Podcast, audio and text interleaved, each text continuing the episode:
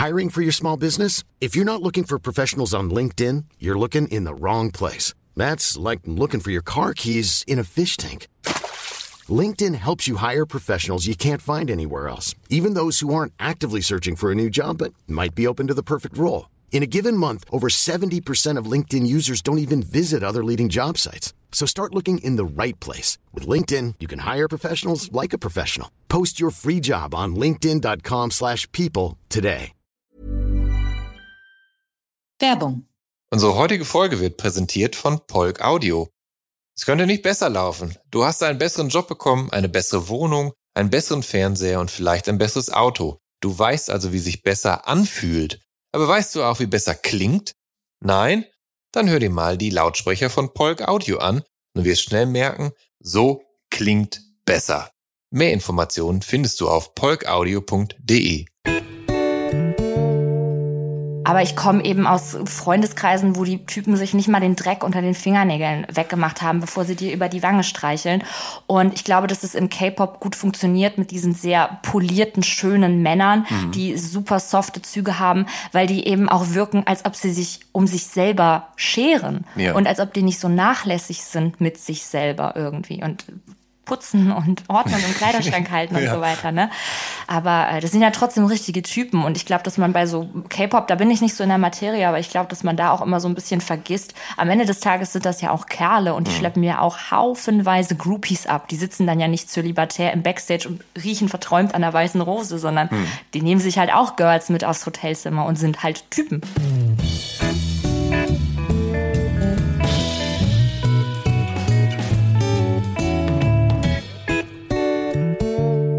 Hallo und herzlich willkommen zu der Soundtrack meines Lebens. Ich bin Jan Schwarzkamp und ich werde euch in diesem Podcast auf eine musikalische Reise mitnehmen.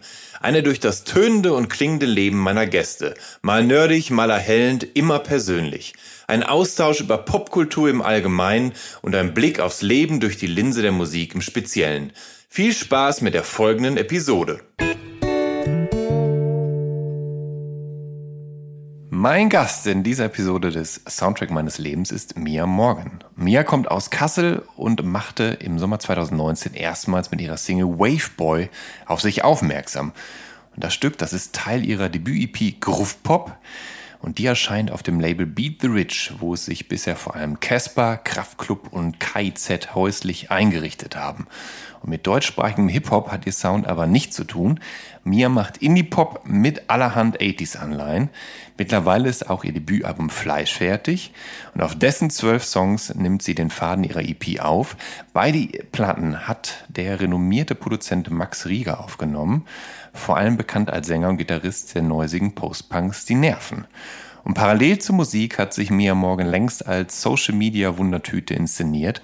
Auf Instagram spart sie nicht mit bonbonbunter und nicht selten freizügiger Selbstinszenierung, wird dabei aber immer auch sehr persönlich und gewährt tiefe Einblicke in ihre unter anderem von Essstörungen überschatteten Jugend.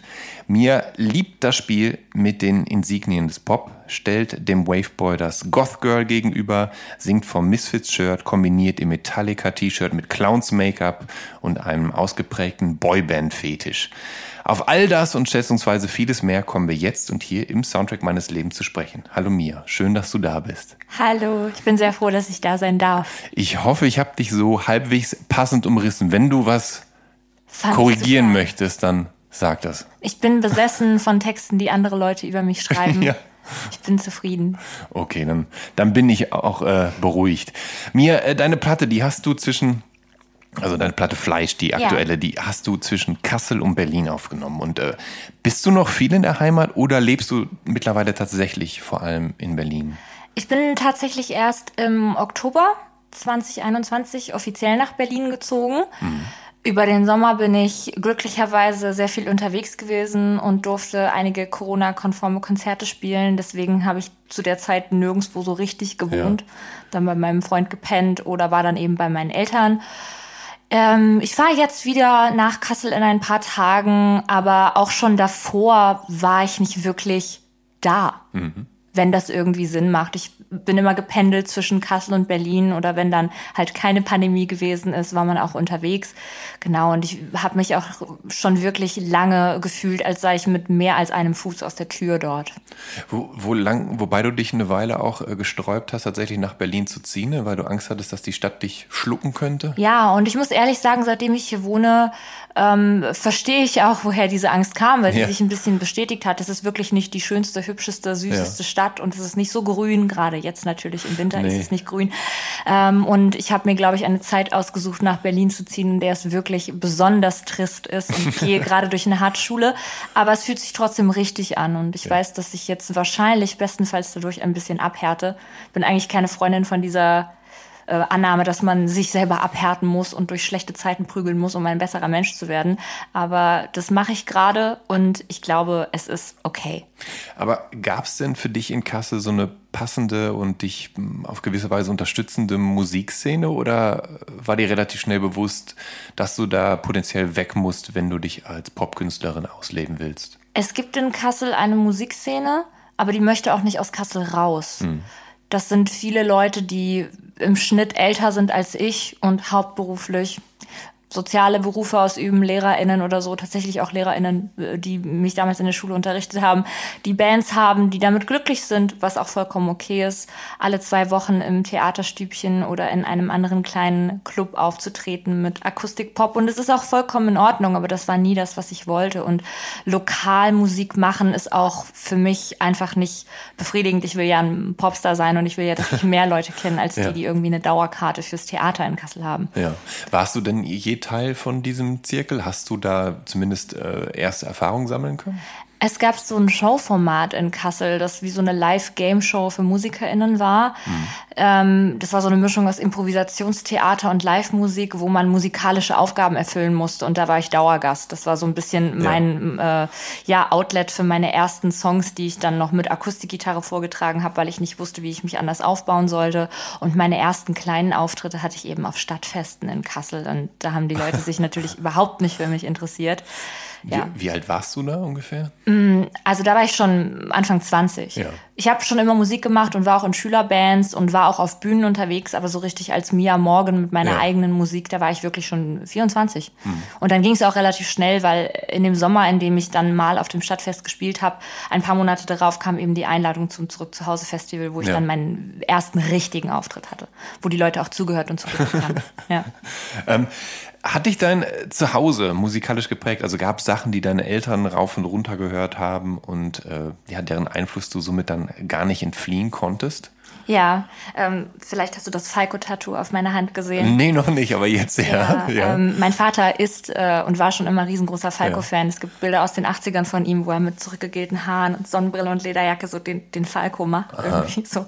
Und ähm, ja, also bei uns war das so, meine Eltern sind beide keine MusikerInnen und, und mhm. spielen keine Instrumente. Mein verstorbener Opa war Drummer und ähm, hat meiner Mom auch mal eine Gitarre geschenkt, aber irgendwie war das immer so ein bisschen nebensächlich.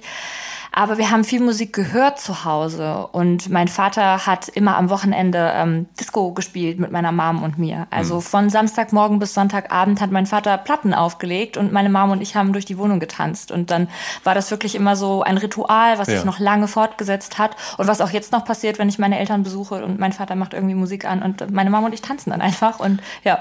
Das klingt relativ idyllisch, vor allem auch, als hättest du ein wirklich gutes Verhältnis zu deinen Eltern. Auf jeden Fall. Ja. Ich bin ein Einzelkind und natürlich gab es auch Hardships wegen meiner Psyche, ja. Essstörungen und ähm, ich denke, alle Familien haben so ihre kleinen und größeren Päckchen, aber ich kann mich sehr glücklich schätzen mhm. mit meinen Eltern. Über deinen Opa, der Schlagzeug spielt, da möchte ich gern nachher nochmal reden. Ja. Den, den sparen wir uns noch auf. Ähm, aber die erste Band, die du selber für dich reklamiert hast, das war die estnische Pop-Rock-Band Vanilla Ninja. Und äh, du warst zehn Jahre alt, als du dir deren zweites Album Traces of Sadness gekauft hast. Mhm. Äh, was hat dich damals so fasziniert an Vanilla Ninja? Das ist eine ganz romantische Geschichte, ähm, wie ich die zum ersten Mal gehört habe. Und zwar, da war ich mit meiner Mom in der Stadt shoppen und damals liefen noch in so Kaufhäusern Musikvideos mhm. in den, ja, zwischen den Gängen und so. Und meine Mom hat was anprobiert und ich habe vor dem Fernseher gehangen. Natürlich war der Ton nicht da, sondern es lief irgendwie Karstadt Radio oder ja. was auch immer das war. Man konnte also nur dieses Video auf Viva sehen und dann kam das Video zu Tough Enough und das waren so vier coole Mädels mit strähnigen Haaren, so punkigen, rockigen Klamotten mit Nieten und Leder coole Stiefel und dann haben die da diesen Club diesen Boxclub die Tür eingetreten und sind da rein und haben in dem Ring performt. Und ich habe das Lied nicht gehört, ich habe das nur gesehen und ich war so, fuck, das ist das Coolste, was ich je gesehen habe. Genau so will ich sein. Wer sind die? Und dann wurde halt eingeblendet Vanilla Ninja Tough Enough. Und als ich an dem Tag nach Hause bin, habe ich mich sofort vor den Fernseher gesetzt und habe wirklich zwei, drei Tage lang nach der Schule die ganze Zeit Viva geguckt in der Hoffnung, dass das Video nochmal kommt, damit ich den Song hören kann. Ja. Und dann irgendwann kam es und ich habe den Song gehört und ich war direkt, ich war schock. Ich war sofort verliebt. Das war genau das, was ich hören wollte. Und ich höre das auch immer noch gerne. Und ich glaube, man hört auch ganz genau, dass das für mich so ein Schlüsselmoment war, musikalisch, an meiner eigenen Musik. Also das finde ich interessant, dass du die tatsächlich noch hören äh, kannst, denn das ist ja jetzt ungefähr fast 20 ja. Jahre her. Ähm, und manchmal blickt man dann ja auf die Sachen, die man dann, in die man sich dann früher musikalisch verknallt hat ja dann später ganz anders auf zurück und dann ist einem das so ein bisschen peinlich und so. Aber du, du sagst, nö, das finde ich immer noch gut. Also ich glaube, es gibt tatsächlich keine einzige Band, von der ich mal Fan war, für die ich mich jetzt schäme, weil ich irgendwie denke, das hat mir zu einer bestimmten Zeit in meinem Leben gefallen. Und Vanilla Ninja hat sich immer so weiter durch mein Leben geschleppt. Die haben mhm. ja dann auch noch äh, Blue Tattoo und Love is War rausgebracht, die ich auch noch gerne gehört habe. Das war für mich wirklich so, ich habe dann darauf hingefiebert, dass die Platten rauskommen und die ganzen Poster in meinem Zimmer gehabt, jeden Bravo-Artikel gesammelt und so.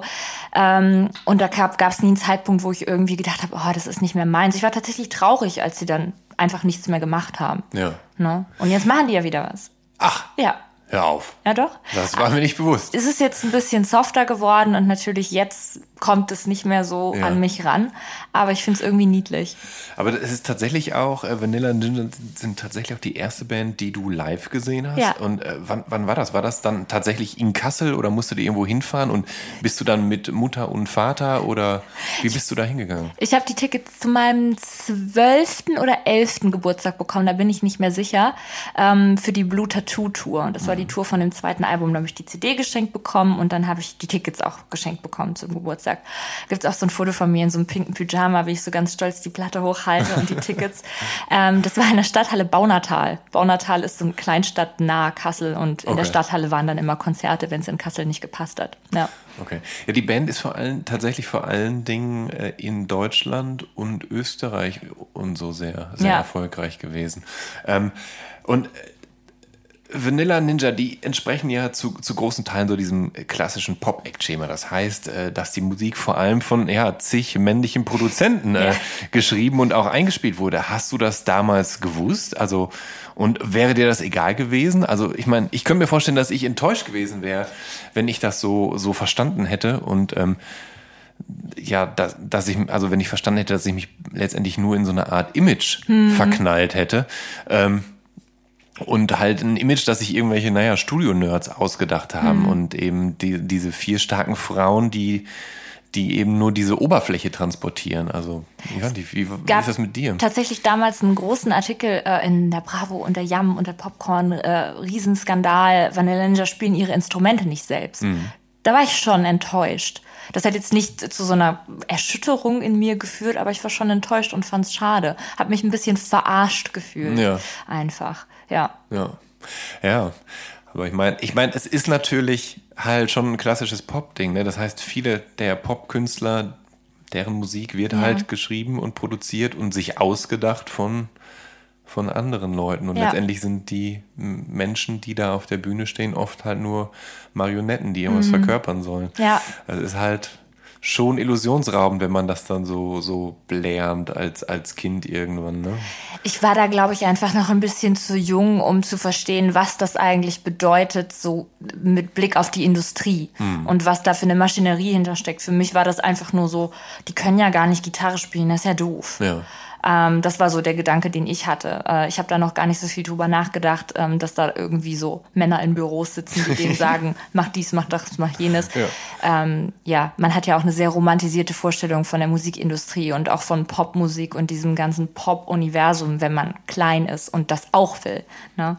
Aber wie ist denn das bei dir? Du bist ja potenziell auch eine Popkünstlerin mhm. und ähm, bist du jemand, der sich auch Rat holen würde oder von Leuten reinreden lassen würde? Oder bist du jemand, der sagt, nee, da behalte ich die Oberhand drüber, das, ist, das soll alles auf meinem Mist gewachsen sein? Ähm, was meine Musik anbelangt, also wirklich die Songs, lasse ich mir nicht wirklich reinreden. Ich bin offen für Input und ich bin auch offen für Vorschläge von den Personen, mit denen ich zusammenarbeite. Ich arbeite aber nun nie mehr als mit ein, zwei Personen zusammen. Mhm. An meinem Album sind nur Max Rieger, Max Gruber, Lukas Korn und ich beteiligt gewesen, mhm. musikalisch.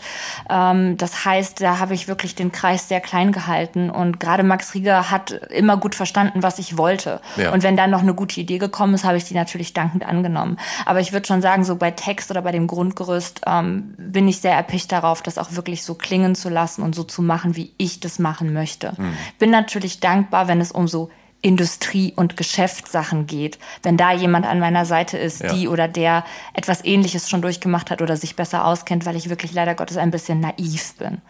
Okay. Ja.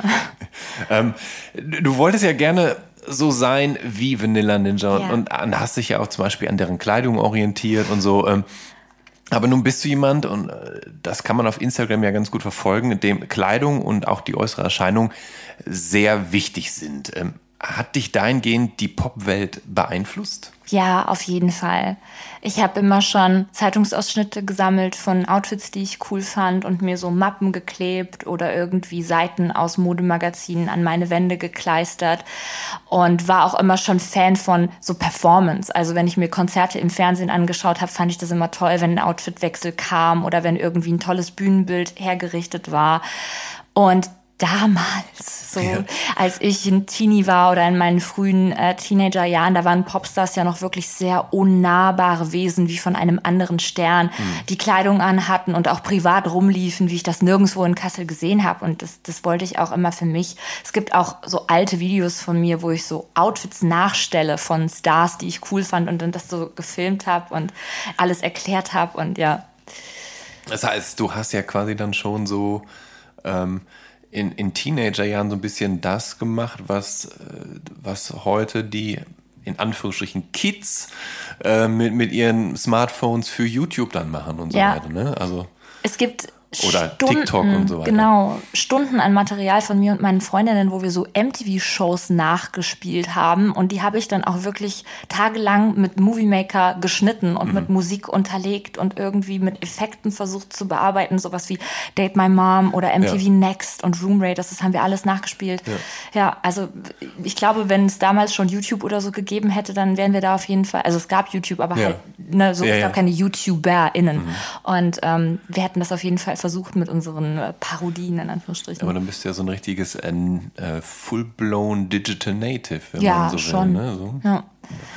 Ähm, hilft dir denn äh, Kleidung, um in die passende Rolle zu schlüpfen? Also, oder wärst du ohne die passenden Accessoires weniger Mia Morgan und eher Lisa Marie aus Kassel? Ich bin überhaupt nicht Lisa Marie aus Kassel. Also auch nicht, wenn ich in einem Schmodder-T-Shirt morgens früh an äh, meinen Tag beginne und frühstücke und mich vollkleckere. Ich habe auch schon ganz früh gebeten, dass Leute mich nicht mehr so nennen. Also mhm. auch meine Familie sagt Mia zu mir. Mhm. Als kleines Kind konnte ich meinen Namen nicht aussprechen, habe dann immer mich selber Mia genannt. Das heißt, Lisa Marie gab es immer nur, wenn Ärger drohte, wenn okay. ich irgendwas ja, gemacht ja. habe. Ähm, ich, ich kann das nicht differenzieren, Mia Morgan und die private Mia. Das ist eine und dieselbe Person. Muss aber auch sagen, wenn ich was anhab, in dem ich mich nicht richtig wohlfühle oder was mir langweilig erscheint, geht es mhm. mir schlechter. Ja. Das heißt, das macht schon viel mit meiner Stimmung und auch mit meinem Selbstwertgefühl, was ich trage und ähm, ob das Wetter passt zu dem, mhm. was ich anziehen will und was ich auf der Bühne anziehe, ist auch wichtig für mich, dann für den Gesamtauftritt. Ich würde zum Beispiel niemals Jeans auf der Bühne tragen. okay. Das ist so meine goldene Regel. Keine Jeans auf der Bühne. Solange es kein, auch keine Jogginghose ist, ist das. Das wird niemals passieren. Na, Gott sei Dank.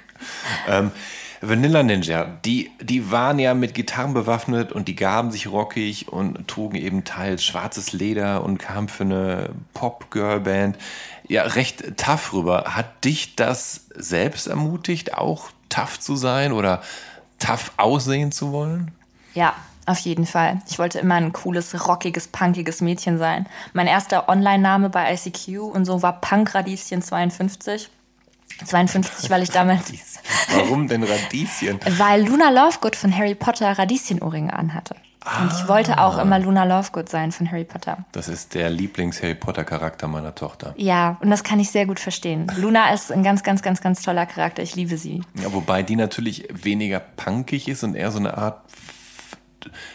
verträumte Hippie-Girl, oder? Oder eine ja, verträumte so Hippie-Tochter. An? Hogwarts-Maßstäben gemessen ist es ja punkig. Ja. Fällt ja komplett ja, aus der Reihe. Und mir wurde auch immer gesagt, was ich cool fand, Punk ist ja ein breit definierbarer Begriff. Mhm. Und ähm, ich habe mich lange Zeit über mein anfängliches Setup mit einem kleinen Mini-Verstärker meiner Gitarre und Musik vom Windows Media Player sehr schlecht gefühlt und unprofessionell gefühlt. Und meine Freunde, zum Beispiel Max Gruber, waren immer so, nein, Mia, das ist Punk. Ja. Und da habe ich mich immer in meiner Identität sehr bestätigt gefühlt, die ich schon irgendwie mit 12, 13 versucht habe zu shapen, als ich Pankradieschen 52 war. und ähm, ja, ich war auch, keine Ahnung, zwei Jahre, nachdem ich äh, Vanilla Ninja zum ersten Mal gehört habe und irgendwie so rockiger sein wollte, auch in einer Metal-Band, in Anführungsstrichen, wo wir einfach nur Krach gemacht haben und ich habe nur geschrien und so. Also das war schon immer so ein bisschen... Ach, also sowas hat es auch gegeben ja, tatsächlich? Ja, ja, ja. ja. Okay. ähm, da müssen wir nachher auf jeden Fall nochmal drüber sprechen. Ja. Ähm, aber ich würde trotzdem immer noch ganz gern nochmal bei Vanilla Ninja bleiben. Mhm. Äh, du hast mir vorab verraten, dass du irgendwie aus der Menge stechen wolltest. Und, ähm, und würdest du sagen, dass dir das irgendwann gelungen ist? Also das Problem mit dem aus der Menge stechen ist ja leider auch, dass sich Arschlochkinder oder fiese Mitschüler eben das, das Maul über dich zerreißen. Und it, it comes with a price quasi aus der Menge herauszustechen. Wie war das bei dir? Hat das geklappt, aus der Menge herauszustechen? Und was ist da passiert dann? Ich hatte immer schon das Gefühl, das klingt jetzt so ein bisschen überzogen, aber äh, dass ich, dass ich anders bin. Schon als ich auch noch ein bisschen konformer angezogen war und noch ein bisschen angepasster gewesen bin und dass ich deswegen auffalle und gesehen werde, dass ich angeguckt werde. Es wurden mir negative Kommentare wegen meines Körpers gesteckt, weil ich ein bisschen moppelig gewesen bin als Kind und noch bis ich so zwölf Jahre alt war.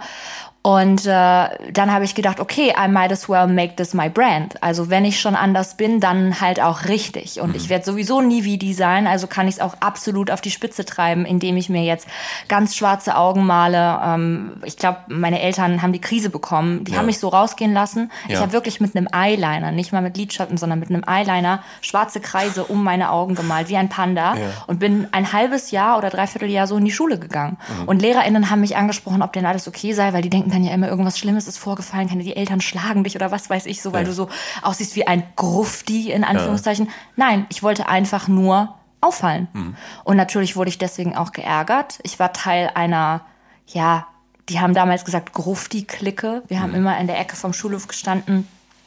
Einige haben geraucht, ich nie. Und wir wurden ständig mit Essen beworfen. Ähm, einige von uns wurden wirklich verprügelt, weil damals war auf dem Schulhof ganz groß dieses Ding Hip-Hop versus Metal. Und äh, du musstest dich entscheiden. Und ja. damals war Hip-Hop sehr Mainstream, frühen 2000er, sehr viel R&B und so.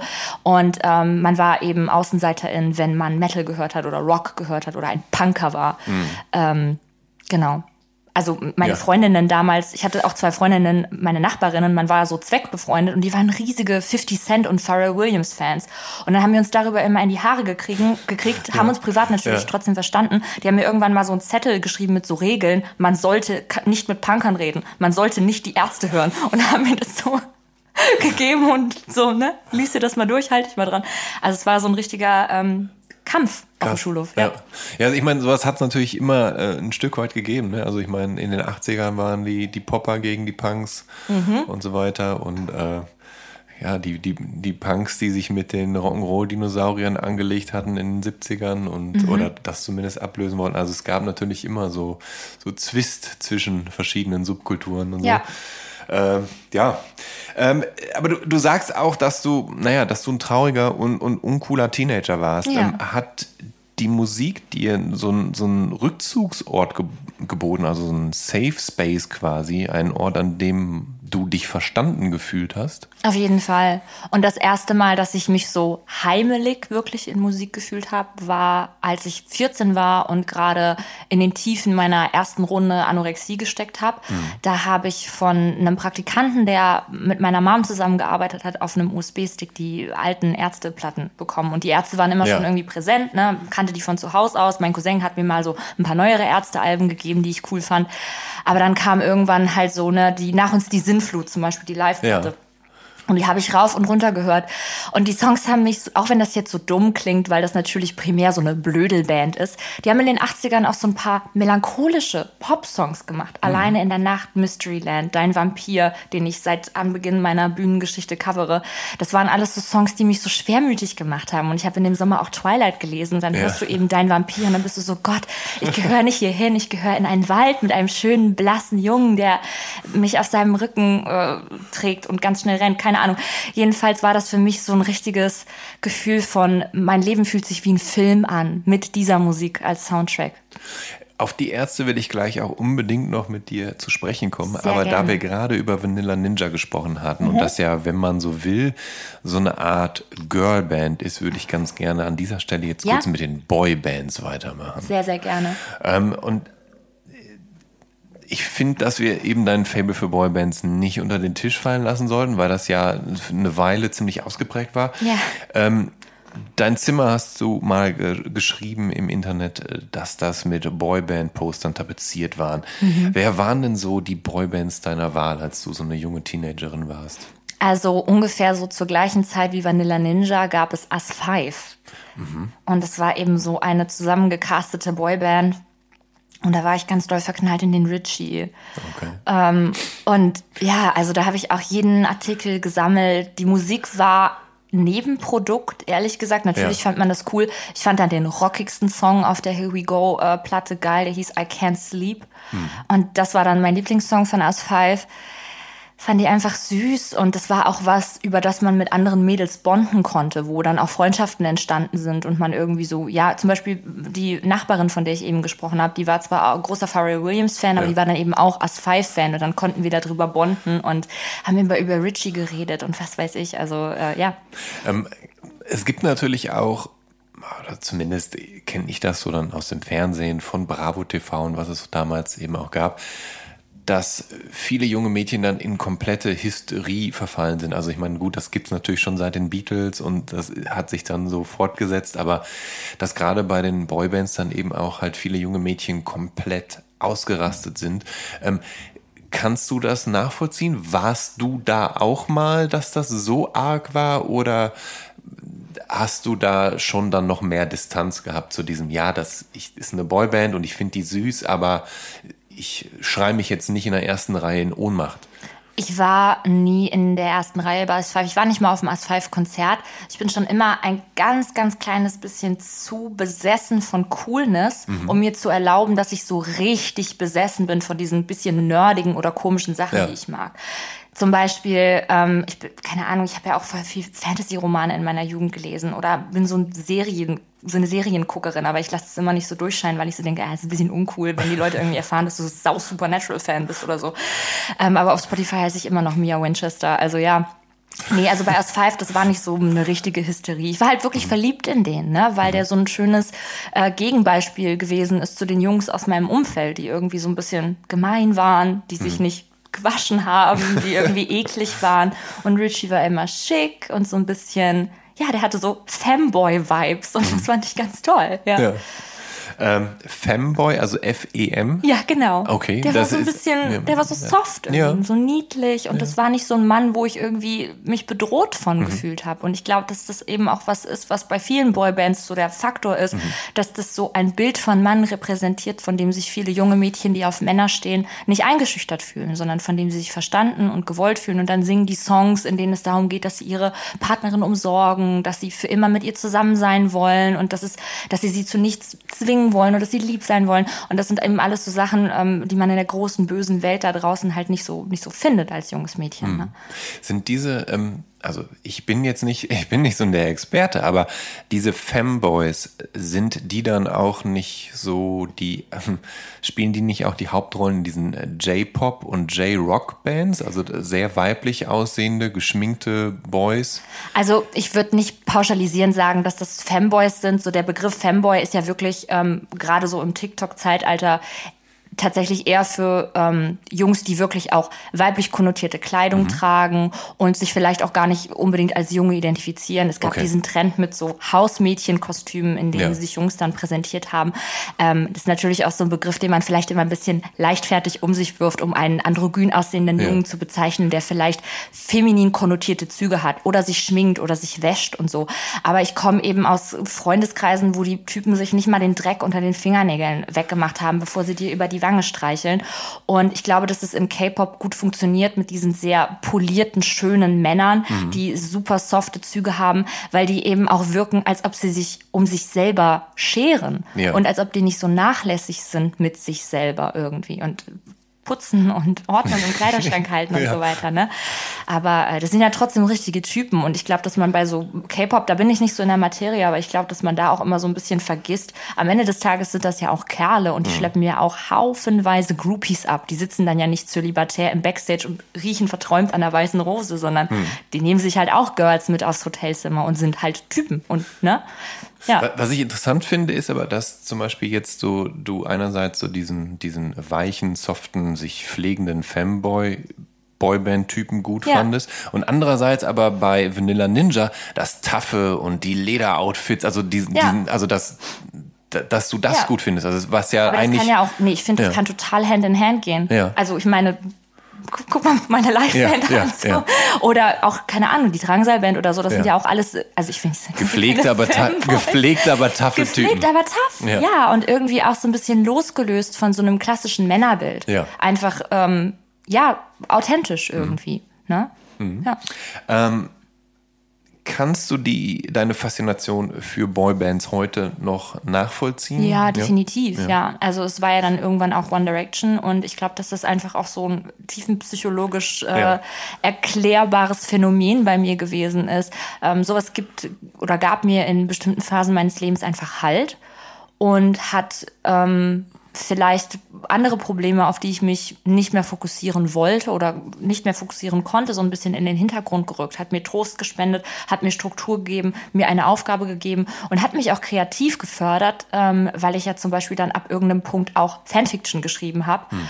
und daran unglaublich gute Schreibskills entwickeln konnte. Ja. Also das war wirklich so wie also, ein Job. Also Fanfiction sieht wie aus? Also, dass du, dass du quasi so romantische Geschichten schreibst, wie du oder jemand anders auf die One Direction Boys trifft und mit denen Picknick im Park macht. Oder ich das weiß nicht. Das ist so grob der Approach. Jetzt, bei mir war ja. das ein bisschen mehr twisted.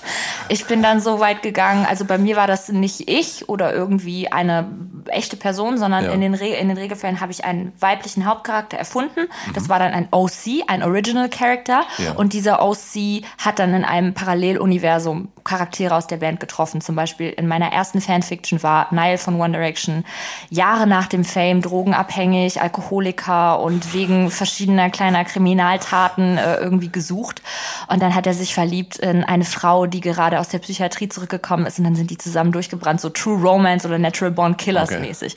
Und in der zweiten Fanfiction waren die ganzen One Direction Jungs ähm, Schüler auf einem katholischen Internat in den 50er Jahren und die haben dann irgendwann alle gecheckt, dass sie gay sind sind und dass sie Saubock haben, miteinander in der Kirche rumzumachen und äh, das dann passiert und dann ist die Kirche irgendwann abgebrannt und alle sind Satanisten geworden. Also das war schon ein bisschen was anderes als Picknick mit dem. Ja, das, ja. gut, das, das, das klingt nach äh, recht erwachsenen Geschichten, ja.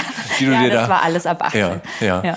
Ähm, und äh, das heißt, ähm, und wie, wie hat so, wo hast du hast das dann auf einem Blog gepostet? Genau, ne? ja. Ähm, und hatte das dann Fans, ja. Faninnen, ja? Also ich meine, wenn das so so solche. Ja, und es also Tausende. Ja. Ja. Ich wow. war, ich war jemand in der One Direction Fanfiction Szene. Ja. Ja. Krass. Hast du je jemanden von One Direction getroffen? Nein, aber ich hatte ein ganz unangenehmes Erlebnis ja. mit dem besten Schulfreund von Niall Horan, weil ich irgendwie den damals auf Omegle, das ist sowas wie Chatroulette, zufällig getroffen habe und der Ja. fand mich gut und wir haben Nummern ausgetauscht. Und da ist mir das passiert, wovor viele Leute im Internet, glaube ich, Angst haben, nämlich, dass man einen Screenshot von dem Profil der Person macht und man schickt es aus Versehen an die Person selber. Und dann entblößt man praktisch, dass man mit anderen Leuten darüber redet, was da passiert. Und das ist mir in dem Fall passiert und das war ganz, ganz peinlich für mich. Und dann hat er mich auch überall blockiert und da ist eine Welt für mich zusammengebrochen, weil ich schon gedacht habe, ich heirate den besten Freund von Niall Horn. Den ich zeitweise sogar noch heißer fand als ihn selber, weil Ja. das irgendwie mehr so ein Bad Boy war. Ja, ähm, ja. Ich bin jetzt nicht so ein One Direction-Kenner, aber Harry Styles ist einer Genau. von denen. Ja. Ne? Ähm, und der hat sich natürlich längst ähm, emanzipiert von Ja. der Boyband-Vergangenheit und ist ja so, keine, Ahnung, naja, sehr, sehr akzeptiert als Popkünstler und Crossdresser und Schauspieler und so weiter. Wie stehst du denn heute zu, zu dem oder war der dir eher immer egal aus diesem? Nee, Harry war immer mein zweiter Liebling. Also ich hatte immer so eine Reihenfolge und Niall war immer mein Platz eins und Harry war immer mein Platz zwei. Ich finde, dass das zweite Album von Harry grandios ist. Super gutes Pop-Album, super gut geschriebene Songs und ist auch ein toller Sänger und Performer. Ähm, man kann zu seiner Marketingstrategie sagen, was man möchte. Ich bin ein Fan und ähm, ja, mir, mir gefällt er. Ich finde ihn gut. Du, du hast ja jetzt schon mehrfach angedeutet und ich habe es auch erwähnt, dass du so deine, deine psychischen Probleme hattest und dass du magersüchtig warst. Ist Mhm. Genau. das, das so, kann man, Ja, ja, ja oder Anorexie hast du Ja, gesagt. Ne? Das ist, Magersüchtig Ja. klingt immer so, als ob Ja. man so, ähm, als ob man, ich finde, das klingt so, als ob man Spaß daran hätte, Ja. so zu magern irgendwie. Ja. Das ist ein bisschen das ist, überzogen. das ist ja. unkomplizierter. ja, ja, genau. Ja. Ähm, aber äh, glaubst du, dass dieses gelackte Image von Popstars dir vielleicht auch ein, ein ungesundes Vorbild geliefert hat? Ein Vorbild, dem du irgendwie nacheifern wolltest? Ähm, ja, also ich, ich habe nie in dieser ganzen Essstörungsgeschichte gedacht, ich muss jetzt aussehen wie diese Person. Ähm, das hatte viele andere Gründe, weswegen das bei mir sich dann in diese Richtung entwickelt hat. Aber es gab eben keine ähm, Representation. Ja. Es gab keine Frau auf einer Bühne, die nicht einen flachen Bauch hatte. Es gab keine Frau auf der Bühne, die nicht super, super sexy, straff, schlank und wie eine Puppe aussah. Auch die alternativen Frauen, Avril Lavigne oder Vanilla Ninja, das waren auch super schlanke Ja. Frauen. Es gab einfach keine Frauen auf Bühnen, die nicht äh, super schlank waren. Und das gibt's auch bis heute. Oder die in Anführungsstrichen ganz normal ganz und durchschnittlich, normal, durchschnittlich aussahen. Ja. aussahen. Genau. Und ich, ich habe auch das Gefühl, das gibt so im internationalen Raum bis heute nicht richtig. Hm. Ähm, mit, mit wenigen Ausnahmen, aber Ausnahmen bestätigen die Regel. Und bei diesen Ausnahmen wird dann ja auch immer nur darüber geredet, dass es eben irgendwie mehrgewichtige Frauen auf Bühnen sind. Ja. Was mich auch übel stresst, weil das auch einfach gute Musikerinnen sind und es andere Themen gibt als deren Körper. Ja, das stimmt. Es ist vielleicht halt immer noch was Besonderes, wenn jemand einfach in Anführungsstrichen normal aussieht Ja, ja, und, und, und und, auf und nicht Bühne so gelangt und auf einer Ja. Bühne steht, genau. Total.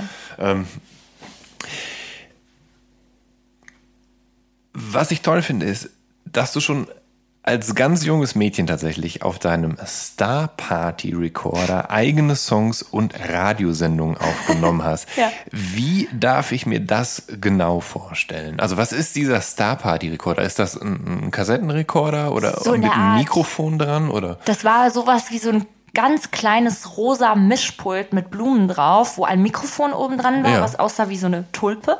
Und dann gab es so ein paar Knöpfe mit Soundeffekts und innen drin war eben ein Kassettendeck, wo man aufnehmen konnte. Und dann gab es so ein paar eingespeicherte Melodien, die man so loopen konnte und so. Und es war, glaube ich, als ich zehn oder elf Jahre alt war, wurde das ganz krass beworben im, im Fernseher. Und dann gab es auch noch so ein Mikrofon dazu, wo dann so ein Halleffekt drauf war, was man an so einem Mikrofonständer sich daneben stellen konnte. Und auch noch so eine Gitarre und so ein Zeug. Ja. Und ich hatte halt diesen Mischpult zu Weihnachten bekommen und habe dann wirklich äh, das komplette Jahr meine Familie damit terrorisiert. Ich saß dann unten am Küchentisch und habe die ganze Zeit diese Melodien abgespielt und dazu gesungen und mir irgendwie Texte ausgedacht. Und auf diesem Rekorder habe ich dann auch angefangen, so Radioshows aufzunehmen, wo ich dann eben einfach mit meinem CD-Player Musik aufgelegt habe. Dann habe ich das Mikrofon da dran gehalten und habe dann gesagt, so, und das war, was weiß ich, Blue Ja. Tattoo von Vanilla Ninja. Der nächste Song ist schon das Song von den Ärzten. Viel Spaß. Und dann habe ich halt die Ärzteplatte reingemacht und äh, den anderen Song abgespielt. Wow. Das ist ja, also das ist ja ein richtig ähm, aufwendiges äh, Spielen, Ja. was du da betrieben hast eigentlich. Ja, auf jeden Fall. Jetzt würde ich aber ganz gerne endlich äh, zu, den, zu den Ärzten kommen, denn die sind ja ein, ein weiterer äh, sehr wichtiger Meilenstein für dich. Und eigentlich haben die Ärzte ja schon vor deiner One Direction Phase stattgefunden. Also ich und die waren auch eine Art Boyband. Und die waren 80ern. auch, ja, das, ja, das, das waren Schnuckel. Ja. ähm, und mit denen bist du, sagst du, quasi aufgewachsen und ähm, und die sind für dich eine Konstante seit den frühen 2000ern. Und interessanterweise äh, können das wahrscheinlich auch Teens aus den 80ern und 90ern auch für sich proklamieren, weil da waren die Ärzte ja auch ja. schon am Start. Und jetzt 2021 funktionieren die Ärzte ja immer noch und ja. haben eben letztes Jahr und in diesem Jahr eine Platte rausgebracht.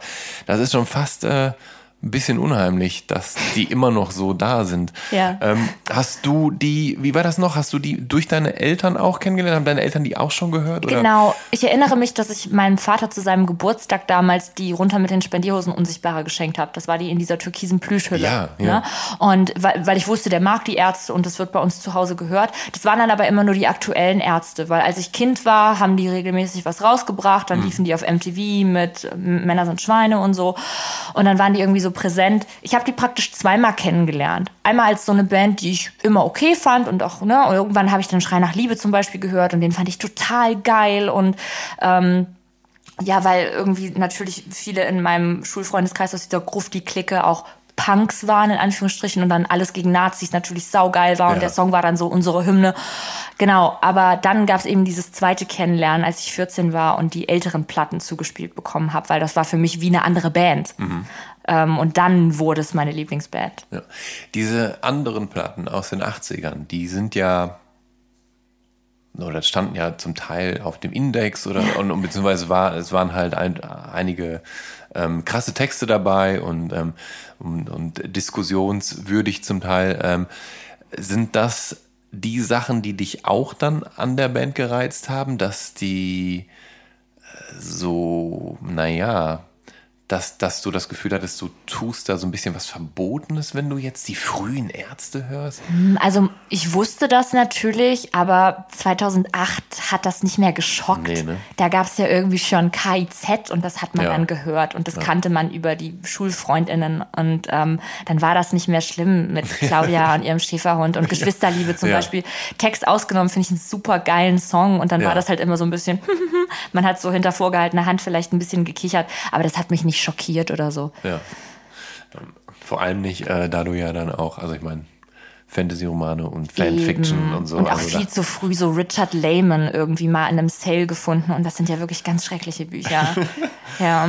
Ähm, wer ist denn dein Lieblingsarzt eigentlich? Ähm, das ist sau, also ich würde natürlich immer direkt sagen Bela, weil mhm. ich auch dieses Bela B-Tattoo habe und weil das immer so mein Crush ist, aber ich ähm, weiß Farin als Songwriter unglaublich wertzuschätzen. Ja. Und ich, äh, ich bin mehr so der Farin. Wenn ich in Gruppen bin oder auch mhm. in meiner Band bin, ich mehr wie Farin und kann mich irgendwie so ein bisschen mehr mit ihm identifizieren zumindest mit dem, was man von ihm weiß, weil er sich ja sehr zurückhält. Ja. Damit wiederum kann ich mich nicht identifizieren. Ich kann mich absolut nicht zurückhalten, ja. egal welchen Belang. Ähm, genau, ich, ich würde tatsächlich sagen, dass ich beide gleich mag. So. Ja. Und ich weiß auch Rott sehr wertzuschätzen. Ich fand auch Hagen sehr cool. Mhm. Ne? Also, ja. Wobei natürlich äh, Bela halt immer diesen, diesen Goth Punk-Style ja. und so mitbringt. Ne? Also, genau, also Dinge, ja. also rein optische Dinge, die dich wahrscheinlich ja, sehr, sehr ansprechen. Auch die Vorliebe für Comics oder Horror-Comics. Genau, und, und, diese und, ganze Vampir-Trope, das ist natürlich. Ja. ja.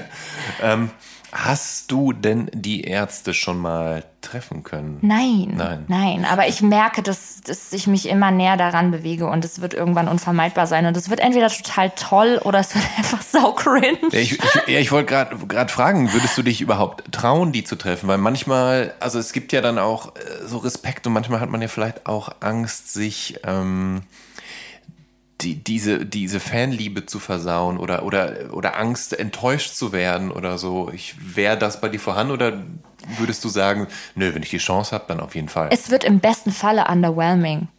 Ja. Weil das einfach, glaube ich, immer eine erdende Experience ist, wenn man Idole trifft und wenn ja. man Leute trifft, die man irgendwie ganz lange schon kennt und toll findet und was weiß ich. Ähm, als ich das allererste Mal in einem Raum war mit Leuten, die ich seit langen Jahren aus der Öffentlichkeit kannte, war ich natürlich so sehr aufgeregt, aber ich bin nicht so ein Mensch, der auf die Leute zugeht und dann irgendwie so ist, so, hey, ich kenne dich, bla bla bla. Also wenn ich morgen auf der Straße jemanden saubekannten sehen würde, ich, ich würde einfach nicht hingehen, weil ich irgendwie nicht nerven will. Ja. Wenn sich die Situation ergibt, in der man sich wirklich trifft, weil es eine gemeinsame Veranstaltung ist oder irgendwie ist man zusammen zufällig irgendwo bei einer Sache, die mit Musik zu tun hat und man ist dazu aufgerufen, miteinander zu reden. Ja. Es ist natürlich was ganz anderes und dann hab, hätte ich auch Lust, mich zu unterhalten. Ich glaube, dass ich äh, vor Farin ein bisschen mehr Respekt hätte, weil das so eine Erscheinung ist und weil er sich ja auch sehr rar macht, während jemand wie Bela einfach so Memes auf Instagram teilt und ein bisschen nahbarer wirkt. Und mit dem, glaube ich, könnte ich easy quatschen. Aber es wird sich zeigen. Ja. Ja. Wirst du, hättest du dir schon so eine, so eine Frage parat gelegt? Also gibt es so, so eine Findest Sa- du mich hübsch? Ja, ich hätte ja jetzt eher gedacht, so eine, so eine, so eine Fanfrage, so eine, ah, so eine Sache, die ich schon immer wissen wollte. Wie hast du damals den und den Song oder sonst was? Nee, wie findest du meine Musik? Ja. Hör dir mal jetzt mein Album an und sag Ja. mal deine Meinung. Hier, ich steck's dir mal Song. zu. Ja. Hier ist mein Telefonnummer mit dabei. Ruf mich mal an, wenn du es durchgearbeitet Genau, hast. Ja. ich will eine Rezension zu jedem einzelnen Lied. Ja. Hörst du denn bis heute gern die Ärzte? Weil, also ich meine, du, du verbindest ja seit, seit Jugendtagen äh, Dutzende Erinnerungen ähm, an, mit verschiedenen Songs. Bist du, bist du immer noch auf dem Laufenden? Hörst du die immer noch und so? Ja, es Ja. hat sich aber beschränkt auf so eine Auswahl von meinen Ja, Top-Fave-Songs. Also das sind irgendwie so zehn Songs, die immer äh, rotieren bei mir und äh, der Rest ist dann so, ja, in meinen Lieblingssongs bei Spotify vorhanden, aber es schiebt mich nicht mehr so an, wie jetzt irgendwie so alleine in der Nacht es immer noch kann. Und der Vampir war der eben Vampir, damals ja, der Soundtrack zu deinem Genau. Twilight-Hype. Ja, genau. Aber äh, Fan zu sein äh, von einer bestimmten Musikrichtung äh, treibt den einen oder die andere ja auch gelegentlich so in, in die Fänge einer Subkultur und in, in der man sich dann äh, bestimmt kleidet und bestimmte Insignien und Symbole mit sich rumträgt und sich natürlich eben auch über die Musik und Texte miteinander verbunden fühlt. Und du warst mit ja, 12, 13 tatsächlich in der Grufti-Clique in deiner Schule. Das hattest du vorhin ja schon angeschnitten. Und ich finde das ehrlich gesagt, also ein, einerseits überraschend jung, denn ich muss sagen, ich wäre zu der Zeit wahrscheinlich eher so in der Lego-Clique gewesen. Also ich meine, wie, also wie identifiziert man sich denn mit, mit 12, 13 schon so mit so einer, mit so einer Grufti-Clique und so? Ich hätte, ich habe zu dem Zeit, also in dem Alter zum Beispiel noch gar kein Interesse an Musik gehabt zum Beispiel. Also, ich hatte damals einfach Bock auf Musik und das war für mich schon wichtig. Und dann habe ich Leute gesehen, die in T-Shirts rumgelaufen sind von Bands, die ich eben schon gehört habe. Und dann hat man sich irgendwie angefreundet und ist da so reingekommen. Ja. Ja. Aber das waren auch andere Leute in meinem Alter. Es waren mehr Ältere, die dann schon irgendwie in der 8., 9., 10. Klasse waren. Aber es waren auch einige aus der 5. und 6. dabei. Und was habt ihr in dieser Goth-Clique für Musik gehört? Also ganz großes Ding war das zweite Billy Talent Album, was so ungefähr um den Dreh rauskam. Ähm, dann äh, Bullet for My Valentine war so Ja. ein Ding, was wir geil fanden. Dann hatten wir natürlich so zwei Trad Goths, die so Evanescence gehört haben oder Within Temptation. Was sind Trad Goth? Also das waren so richtig traditionelle, so, traditional trad- Goths, ja, genau. trad- Und die halt auch wirklich in so sch- schwarzen Samtgewändern äh, zur Schule kamen mit Mhm. viel Spitze und so. Aber eben auch so Zeug wie was auch immer man so unter die Finger kriegen konnte. Korn wurde Ja. da auch so introduced irgendwie oder Slipknot und so. Aber das finde ich, finde ich interessant, dass ihr euch äh, also unter dem Namen Goth firmiert habt. Ja. Aber die Musik, die ihr gehört habt, ja jetzt gar nicht letztendlich klassische Goth-Musik ist, sondern von New Metal bis zu Metalcore bis zu Ja. quasi Emo gibt, ist da ja alles Mögliche drin, aber eben nicht The Cure oder Bauhaus oder meinetwegen Wolfsheim oder also so Ja. diese diese klassischen, die ganzen klassischen auch Ja. deutschen Goth-Bands und, und internationalen Goth-Bands. Also halt, Hm. das war äh, tatsächlich gar nicht so das Ding. Das war auch mehr so ein Titel, der uns von den anderen aufgedrückt wurde. Mhm. Also ich nehme mal an, dass die, die zwei, die schon so ein bisschen mehr aus dieser traditionelleren Richtung kamen, sicherlich auch diese Musik gehört haben. Ähm, aber jetzt die aus meiner ersten Band und ich, wir waren halt eher so rockig, punkig und wollten halt einfach rebellieren und Ja. irgendwie so anders sein. Und dann kam das eben von außen, äh, die Gruftis. Nur weil man halt überwiegend schwarz getragen hat. Aber ich habe auch schwarz-rot und schwarz-weiß kariert getragen und äh, irgendwelche übergroßen grauen Kapuzenpullover, die zerschnitten gewesen sind, um irgendwie ein bisschen runtergerottet auszusehen. Ne? Das war irgendwas, aber das ist ja sowieso so eine Phase, wo man selber noch nicht richtig weiß, was man ist und was man mag und wo man hin will. Und dann ist man irgendwie so ein Hybrid aus allem, was dagegen ist. Ähm, du, du hast ja, also, oder beziehungsweise wäre das meine Frage. Hast du über diese Zeit in dieser Clique den, den Song Goth Girl dann geschrieben, der Nein. auf deiner EP ist, oder hat das damit gar nichts zu tun? Der Song Goth Girl ist, ist über Charlotte Sartre. Kennst du sie? Nein. Okay, ich dann bist du ein guter Mensch. Ist das die? Sie ist eine ähm, äh, Die Tochter von- Erwachsenen-Performerin. Ja, ah, Und sie okay. macht sehr, sehr spezifische äh, Fetischvideos. Und ähm, genau, sie ist ein Goth-Girl. Ein Goth-Pornostar dann Ein. Goth-Pornostar. Ja. ja. Okay, ich werde es nachher mal googeln. Sie ist sehr, sehr schön. Ich mag sie Ja. sehr gerne. Sie ist auch äh, die Person, wo ich am meisten stolz drauf bin, dass sie mir auf Instagram folgt. Okay. Ja. Du hast später noch, ähm, sagst du, Stippvisiten in anderen Subkulturen gemacht, also Mhm. etwa Emo und Rockabilly. Nun ist das mit dem Emo natürlich so, so eine Sache. Also was jemand zum Beispiel in den 90ern oder der, jemand, der in den 90ern Emo gehört hat, was der mit dem Begriff verbindet, ist ja dann ganz was anderes als das, was jemand in den Nullerjahren mit dem Emo-Style verbindet. Also damals äh, in den 90ern, da war es ja so, keine Ahnung, Hornbrille und irgendwie tighte Shirts von Bands wie den Get Up Kids oder Sunny Day Real Estate zu tragen. Das ist ja ein ganz anderes Ding als dann später in den Nullerjahren. So diese Mischung aus äh, Manga-Figur mit Black Parade Outfit und Neon-Accessoires sowie irgendwie Lidstrich und exzentrischen, äh, gescheitelten schwarzen Haaren. Darf ich annehmen, dass ihr dann oder dass deine Stippvisite dann eher so, so letzterem Style entspricht? Ja, auf jeden Fall. Ja. Das war so um 2009 rum dann Mhm. irgendwie, wo, wo ich viel so Neonfarben dann getragen habe und eben die Musik gehört habe. ja. Ja. Ähm, du, ihr habt in der Clique auch My Chemical Romance Ja. gehört, habe ich äh, Genau, gesagt. ja. Ähm, und ich bin immer wieder überrascht, weil ich es persönlich, vielleicht war ich dann zu dem Zeitpunkt schon zu alt. Ich fand My Chemical Romance super, Mhm. gar keine Frage. Aber ich habe gar nicht begriffen, was für einen starken Einfluss, gerade auch optisch, diese Band auf die Szene genommen hat. Ja. Und wie viele Kids, TeenagerInnen sich dann plötzlich halt wie, wie die Musiker der Band angezogen haben mit Black Parade Outfits und so weiter und Mhm. Ja. so fort.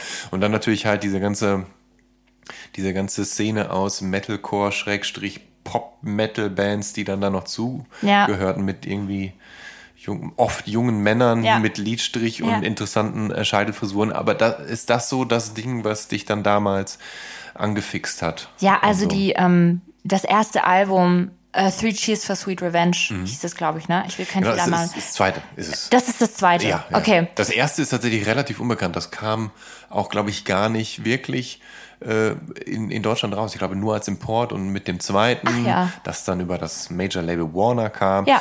Da, ähm, da, genau, da machten die dann den riesen Impact. Ja, ich habe irgendwann mal äh, Helena auf MTV gesehen und Mhm. war, das war auch so mein erster äh, My Chemical Romance Moment und ich war so, oh mein Gott, wie Ja. geil ist das denn so, dass es auch wie so eine ja, wie so eine Hymne geschrieben war und dass es Ja. so aufgeblasen gewesen ist. Ganz anders als die rockige Musik, Ja. die ich sonst gehört habe. Dass das irgendwie nochmal so ein ganz anderer Approach gewesen ist. Und diese Verzweiflung in Jared Ways Stimme, das hat irgendwas so in mir aufgemacht. Und die Platte habe ich auf Konferfahrt die ganze Zeit gehört. Und das war dann Auf irgendwie auf was? Konferfahrt. Konf- Konfirmationsfahrt. So, Genau, ja, ja, ja. Da habe ich äh, die ganze Zeit diese CD gehört und das war alles immer so, ja, so schön verzweifelt. Das Mhm. mag ich heute auch noch an Musik, wenn die so ein bisschen so bettelnd klingt und so hysterisch Ja. klingt und ja, Theatralisch. theatralisch, genau, ja. Hat dich Way auch auf dieser Fantasy-Fanfiction-Ebene angesprochen, weil der ja einerseits natürlich auch ähm, sehr äh, interessante, gut ausformulierte Texte schreibt, Ja. weil er ja auch einen Hang dazu hat, äh, Geschichten zu erzählen mhm. und ja dann eben auch mit der Umbrella Academy ja mhm. preisgekrönte Comic-Autor ist und so weiter. Ist das eine Sache, die dich zusätzlich fasziniert hat an, an ihm? Mm, nee, tatsächlich habe ich mich auf der Ebene zu der Zeit nicht so mit ihm auseinandergesetzt. Ja. Ne? Das war ja. aber auch nicht so Thema. Das war zu dem Zeitpunkt genau. ja dann auch noch nicht so ausgeprägt. Ja. Das hat sich ja dann auch alles erst noch entwickelt. Genau, ja. Ähm, 2014, da war für dich ähm, Tumblr-Indie das Ding. ähm, und ich, vielleicht ist das so eine Generationssache, aber ich habe echt keine Ahnung, was Tumblr-Indie ist. Also, Magst du mir das mal bitte erklären? 1975, Lana Del Rey, Lord. Mhm. Das waren halt so die Ikonen, die wir hatten. The Neighborhood zum Beispiel war auch eine ganz große Band auf Tumblr. Mhm. Das war alles so ein bisschen so tristerer, düsterer. Ich habe ja. mich nie mit Tumblr auseinandergesetzt, muss ich an dieser Stelle äh, wirklich äh, zugeben. Ähm, ich dachte immer, das ist so ein, so ein, so ein hat man dann nicht Fotos hochgeladen? Ja, man hatte einen eigenen Blog. Ja. Man konnte Sachen rebloggen, das heißt, du musstest ja. keine Originalposting machen, konntest du aber machen. Und das Ganze war aufgebaut, wie der Instagram-Feed jetzt aufgebaut ist. Es okay. war ähm, chronologisch. Mhm. Immer, wenn jemand was Neues gepostet hat, erschien das an erster Stelle. Du konntest miteinander chatten, kommunizieren, was in die Kommentarspalten schreiben. Es gab Leute, die waren Tumblr famous. Und es gab so ein paar Stars auf Tumblr, also Leute, die so bekannt waren auf Tumblr, dass sie durch die Plattform irgendwie auch so einen Ikonenstatus erhalten haben. Ähm, Genau, und dann gab es halt irgendwie so eine bestimmte Ästhetik, gerade zu der Zeit 2014, die geprägt war, weil die meisten Bilder, die da die Runde gemacht haben, so pastellig und, ja. und, und blass gewesen sind, sehr entsättigte Bilder, Bilder von irgendwie, ja, blauen Flecken auf dünnen Frauenbeinen oder irgendwelche adrigen Männerhände auf blassen Oberschenkeln. Dann hatten alle diese schwarzen Choker an, Ringelshirts von American Apparel, diese mhm. Tennisskirts von American Apparel, Jeansjacken darüber. Alle hatten irgendwie lange, dunkel gefärbte Haare. Es war so ein bisschen so die Pastel-Goth-Ära. Ja, ja. Und dann waren eben diese Bands dort auf Tumblr, die, die man unbedingt live sehen musste, deren Texte man reposten musste. Man konnte auch Songs auf Tumblr posten und dann hatten die halt hunderttausende Notes, Anmerkungen. Mhm. Ja, und da waren so, also für mich persönlich war das da so die erste 1975-Platte, das erste The Neighborhood-Album. Lord kam mhm. auf Tumblr raus mehr oder weniger und halt überall entstehend Lana Del Rey. Ja, das klingt, wenn du mir das so beschreibst, klingt das wie so ein Universum, was dich komplett verschluckt ja. hat, beziehungsweise was du komplett aufgesogen ja, hast. Ja, ne? auf jeden Fall. Ich würde sagen, da habe ich ähm, es ist so traurig, weil eigentlich sollte man die prägendsten Jahre seiner Jugend auf irgendwelchen ähm, Jahrmärkten verbringen und nachts auf dem Schulhof heimlich rauchend oder in die Disco gesneakt oder so. Ich ja. habe meine prägenden Jugendjahre einfach vorm Laptop verbracht auf Tumblr. das hat mich sehr, sehr ähm, geshaped auch als Person und es ja. hat mir viele Möglichkeiten eröffnet und auch eine ganz andere Perspektive gegeben. Es war auch ein bisschen schädlich, weil auch sehr viele, ja, ungesunde Dinge dort romantisiert wurden, angefangen mit Rauchen mhm. über Essstörungen bis hin zu, ich habe einmal Nabokov gelesen und ich brauche jetzt einen 50-jährigen Freund, obwohl ich erst 16 bin oder so. Mhm. Also das war schon teilweise so ein bisschen, äh, wo man heute denkt, oh mein Gott, was war denn los mit ja. mir? Aber im Großen und Ganzen war es eigentlich eine schöne Zeit. Ich habe viel Musik dort kennengelernt, Mode dort kennengelernt und auch Leute kennengelernt, mit denen ich bis heute Kontakt habe. Wir haben vorhin ähm, darüber gesprochen, dass du Songs und Radiosendungen äh, auf deinem Kassettenrekorder aufgenommen hast. Und ähm, wann wurde es denn für dich dann tatsächlich ernster mit der Musik? Also irgendwann musst du ja das erste Mal wirklich Interesse gehabt haben, ich kaufe mir jetzt ein Instrument. Mhm. Ich habe spät angefangen, ernsthaft Instrument zu spielen. Ich hatte so ein altes Casio-Keyboard, auch von meinem verstorbenen Opa und sein altes Drumset, auf dem ich immer so ein bisschen rumgehämmert habe. Und ich hatte auch mal Schlagzeugunterricht, ja. aber ich bin so ein Mensch, ich, ich glaube, ich habe undiagnostiziertes ADHS. Es fiel mir unglaublich schwer, dabei zu bleiben. Mhm. Und habe ähm, dann da auch sehr schnell wieder aufgehört, wie mit vielen anderen Dingen, die ich angefangen habe und nicht zu Ende gebracht habe in meinem Leben. Ähm, aber das mit der Musik war mir schon immer sehr, sehr ernst. Und ich wusste schon wirklich von klein auf, dass ich ein Star werden will und dass ich darauf hinaus arbeite, dass ich mit meiner Musik an Bekanntheit, ähm, mir fehlt das Wort, an Bekanntheit gewinne. Ja. Ne? Genau. Und Ich habe das aber immer aufgeschoben, weil ich mit meiner Psyche viel zu tun hatte und weil ich gedacht habe, ich fühle mich jetzt noch nicht bereit, weil ich immer im Kopf hatte, es kann ja sein, wenn ich jetzt was poste und das versuche zu promoten, dass das aus irgendeinem Grund durch die Decke geht und dann muss ich mich auf die Bühne stellen, obwohl ich mich gerade in meiner Haut ganz unwohl fühle. Mhm. Dann habe ich das noch sehr lange aufgeschoben und immer gedacht, der Zeitpunkt kommt irgendwann, der Zeitpunkt kommt irgendwann. Irgendwann war ich dann aber so 2021 und dachte, oh, jetzt muss ich aber mal, ne? Und da hatte ich schon so ein paar Demos auf Tumblr gepostet, die dann irgendwie mal so 50, 60 Anmerkungen hatten, wenn überhaupt. Das hat eigentlich niemanden interessiert. Das waren halt Leute, die mir gefolgt sind und dachten, ah ja, mein Gott, ich lass mal ein Like da. Das waren aber englische Songs, die alle so sieben oder acht Minuten lang waren, weil ich noch gar keine Ahnung hatte, wie man einen Song schreibt. Genau, und ähm, dann irgendwann dachte ich aber, ähm, ich muss das jetzt mal ein bisschen ernster angehen. Ich will ja was damit reißen und jetzt bin ich schon 22, 23, äh, jetzt schreibe ich mal auf Deutsch. Hm. Und es war auch nicht zuletzt wegen Drangsal, weil ja. ich dann irgendwann Drangsal gehört habe und war so, hey, der Typ kann super gute deutsche Songs schreiben, die nicht wie deutsche Mucke klingen. Mhm. Und das hat mich ein bisschen inspiriert, dann auch anzufangen, deutsche Texte zu schreiben. Und dann habe ich den Song Wiedergänger gemacht, um den noch viele Leute betteln. Der wird auch nicht auf dem Album sein. An dem beiße ich mir die Zähne aus, seitdem ich den geschrieben habe, weil ich den einfach nicht so hinkriege, wie der in der Demo war. Ähm, und der war dann irgendwie so in der Kunstszene, in der ich zu der Zeit so ein bisschen unterwegs war, so ein kleines Underground-Ding, was ganz cool gefunden wurde. Für das Video dafür habe ich einfach mich selber gefilmt aus verschiedenen Einstellungen und Ausschnitte aus 80er Jahre Horrorfilmen. So ja. ein Zombie hing am Glockenseil und so ja. da reingeschnitten. Genau. Und dann irgendwann kam halt schon äh, Waveboy. Ja. Und das war dann ja wirklich eigentlich so, dass ich dann plötzlich auf der Bühne stehen musste. Ja. Jetzt haben, ich habe jetzt gleich mehrere Fragen. Ja. Ähm, das eine ist, hat dir das die Popmusikerinnenwerdung, hat die dir dabei geholfen, deine teils unschöne Teenager-Anorexie-Phase hinter dir zu lassen? Hat dir dieser Wille, jetzt, jetzt jemand zu werden, geholfen, dass du abschließen konntest mit äh, unschöneren Kapiteln? Mm, auf eine Art ja. Also ich würde nie sagen, dass ich das ganz hinter mir gelassen habe. Das schleppt genau, man das immer so mit sich. Leider, genau. Ja. Ähm, aber ich weiß ja, dass es jetzt gerade mit irgendwie Borderline und Essstörungen und so, das sind ja Sachen, mit denen wirklich viele, viele junge Leute und auch ältere Leute und mhm. mittelalte Leute zu kämpfen haben. Und ich, ich finde es schön, wenn ich das irgendwie so ein bisschen mitnehmen kann, mhm. auch auf, auf eine Bühne und auch in Interviews oder Formate wie diese, wenn man darüber redet und in der Öffentlichkeit steht als Person, die ja, sich nicht schämt oder kein Problem damit hat, über diese Dinge zu sprechen, kann man ja vielleicht auch ein bisschen helfen und kann eben diese Repräsentation sein, die man als Kind, als Fan nicht gehabt hat. Ja. Ähm, aber im Großen und Ganzen gibt mir Musik machen, auf Bühnen stehen, touren, performen, auch so Sachen wie Proben oder auch so Sachen wie, ja, meine Texte schreiben und dieser ganze Prozess gibt mir halt einen Purpose und gibt mir einen Grund, gibt mir eine mhm. Aufgabe, ist, ist mein Job und ist auch meine Leidenschaft und das ist das, was die Person macht, die ich immer sein wollte wollte und immer sein musste. Und jetzt kann ich von mir sagen, ich bin die eigentlich schon. Natürlich bin ich noch lange nicht da, wo ich hin will, aber manchmal habe ich so Momente, wo ich sage, jetzt lehn dich mal zurück und betrachte dich mal von außen. Du bist schon jemand. Und zwar die, die du sein wolltest. Mhm.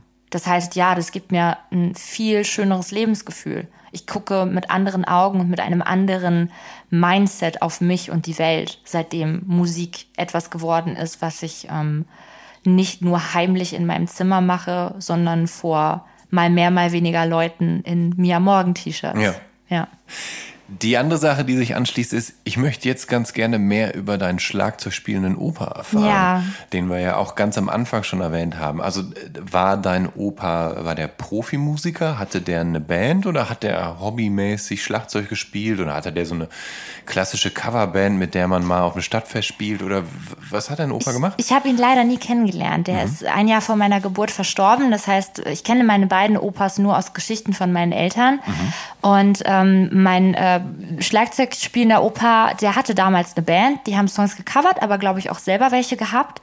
Und alles, was ich von ihm habe und immer hatte, sind halt so coole Fotos aus den 60ern, wo er halt noch so super jung gewesen ist und halt aussah, als wäre er irgendwie bei den Beatles oder sonst wo gewesen. Rollkragenpullover, der hatte eine dicke Hornbrille und immer so eine ja. Welle in den Haaren.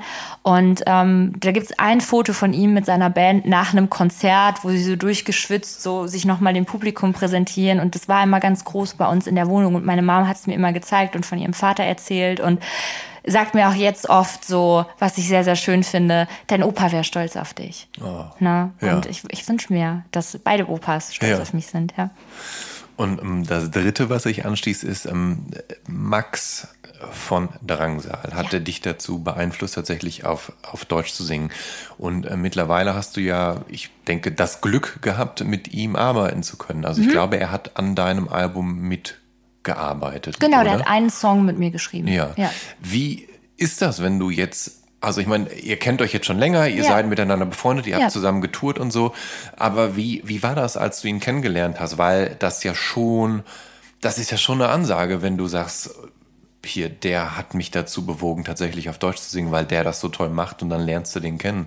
Ich war zwar Fan von Anfang an, aber wir haben uns relativ kurz nach meinem ersten Drangsal-Konzert ganz normal auf Augenhöhe ja. als Freunde kennengelernt. Mhm. Also da gab es nie so einen Moment, wo ich irgendwie so ein, wie so ein hierarchisches Gefälle gefühlt habe oder ja. so.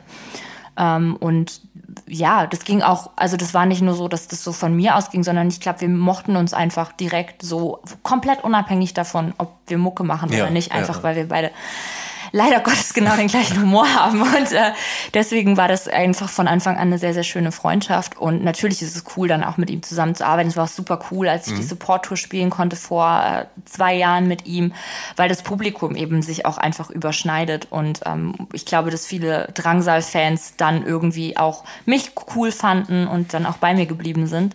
Ähm, und den Song mit ihm zu machen war super easy und super smooth. Und ähm, ich glaube, man kann dem Song auch anhören, dass da so ein bisschen der Drangsal-Einfluss auf jeden Fall da ist und dass die Gitarre von ihm geschrieben wurde und dass er die Songstruktur nochmal aufgebrochen hat, weil es ja nicht immer diese klassische Mia-Morgen-Struktur sein muss. Mhm. Ähm, war total schön. Aber er ist ja auch mit dem Max Rieger gut befreundet. Und der genau. Max Rieger äh, als mein Produzent ist ja auch jemand, wo ich nicht so hingegangen bin und das Gefühl hatte, ich bin jetzt hier in so einem professionellen Setting, sondern es ja. waren immer Hangouts, wenn wir Songs für die Platte aufgenommen haben. Mhm.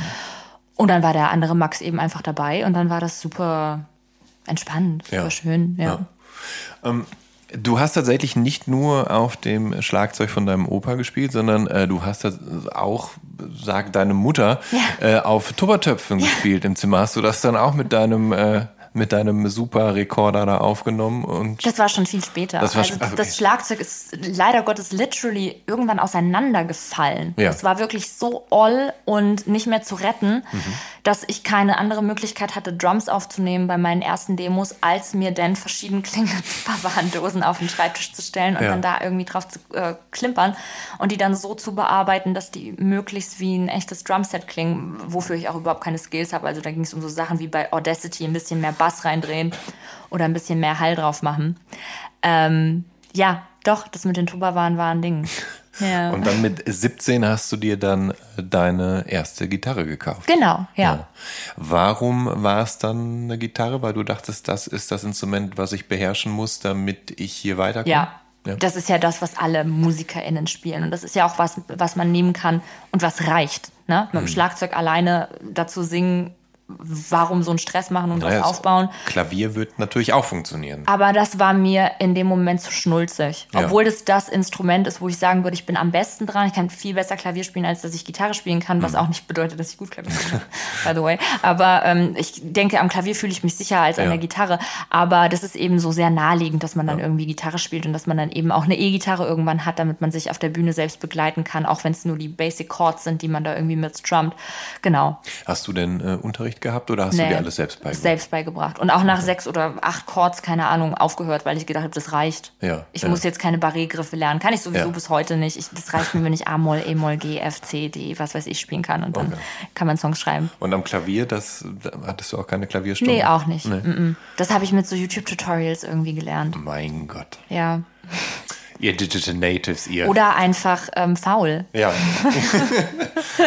Aber ähm, Wann war denn für dich klar, dass das mit den Songs äh, so eine, naja, nicht, also nicht nur eine ernstzunehmende Beschäftigung ist, sondern vielleicht sogar eine Berufsoption? Schon immer. Ja.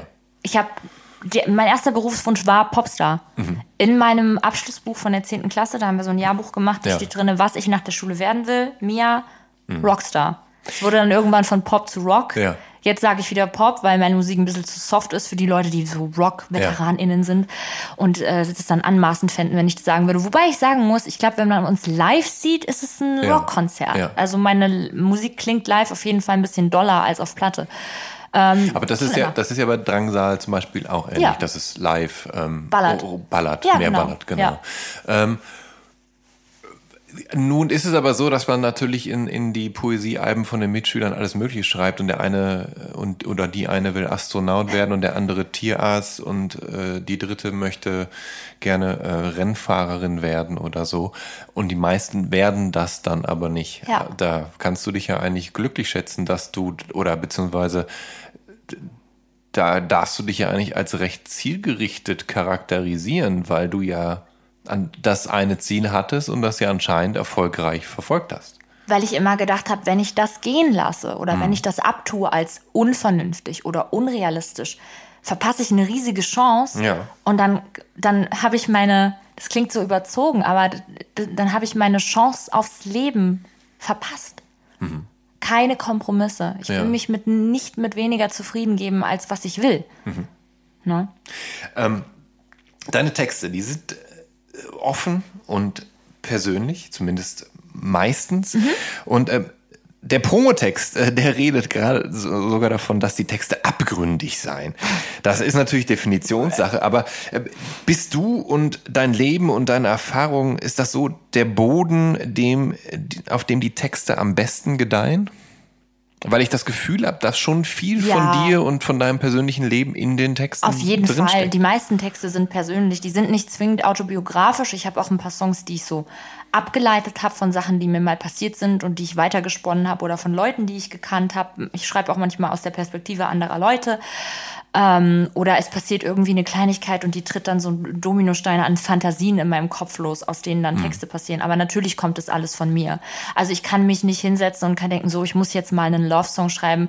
Ähm, ich habe mich lediglich bei Waveboy damals hingesetzt und habe gesagt, schreib doch mal was Positives. Alles ja. ist immer so, äh, ich, ich kotze Blut, ich bin irgendwie depressiv und hasse mein Leben, sondern da wollte ich mal was Gutes schreiben. Aber auch da habe ich es natürlich irgendwie textlich orientiert an jemanden, den ich kannte oder jemanden, den ich wollte und jemanden, den ich mir ausgedacht habe als Idealbild von einem potenziellen Partner. Und das kommt natürlich immer von mir. Mhm. Ich kann mich nicht so hinsetzen und sagen, ich schreibe jetzt über das Thema und hake das irgendwie ab und distanziere das so von mir selbst und meinen eigenen Emotionen.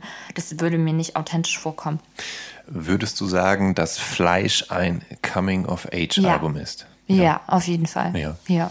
Also bist du dann auch ähm, quasi, also nicht nur, dass du dein Leben darauf verarbeitest, sondern bist du wer, durch die Arbeit an dem Album auch äh, charakterlich gealtert, reifer geworden? Ich würde Hast nicht sagen, dass es an der Arbeit an dem Album liegt, sondern an dem, was neben der Arbeit an dem Album so passiert ist, was mhm. dann die Songs auf dem Album auch inspiriert hat. Mhm. Ne? Also während die Groove Pop EP ja so eine Heartbreak-Platte war über eine toxische Beziehung, findet sich auf Fleisch eben alles von früher Jugend bis letzte Woche, ja. in Anführungsstrichen. Ähm, ja, und ich glaube, es geht sehr viel um so Themen, die vielleicht insbesondere für ähm, junge Frauen relevant sind und mhm. mit denen sie sich vielleicht schon auseinandergesetzt haben, um Beziehungen von Freundinnen und um Neid und Missgunst und so diese Erkenntnis, dass man dieser tolle, reine, moralische, wertvolle, engelsgleiche Mensch, der man vielleicht sein will, gar nicht ist, sondern dass man die eigenen Abgründe irgendwie zulässt und auch sich eingesteht, dass man ähm, Missgunst empfindet, dass man ähm, Hass empfindet, Wut empfindet, als aber auch so hemmungslose Lust aufs Leben, auf andere Leute, auf sich selber, auf Sex, auf Essen etc. Hm. Der Titel Fleisch, ich meine, es ist natürlich immer ein bisschen lame über Albumtitel, Songtitel und so weiter zu sprechen, aber der Titel Fleisch ist natürlich vieldeutig. Er kann natürlich dafür stehen, so Vegetarist, also vegetarisch zu leben, kein Fleisch zu essen oder aber zu sagen, ich bin Karnivore, ich esse gerne Fleisch oder aber eben Fleisch als sexuelle Konnotation. Ich würde jetzt dazu tendieren, letzteres da reinzudeuten, aber du kannst mir jetzt vielleicht helfen und mich aufklären, was es mit Fleisch zu tun hat. Es gibt einen Titeltrack Der mhm. stand schon vorher und als der fertig war, war ich so, ja, so muss das Album auch heißen. Mhm. In diesem Song geht es um eine obsessive Freundschaft zwischen zwei Mädchen und um das Gefühl, dass die eine sich in das Fleisch der anderen frisst. Ja.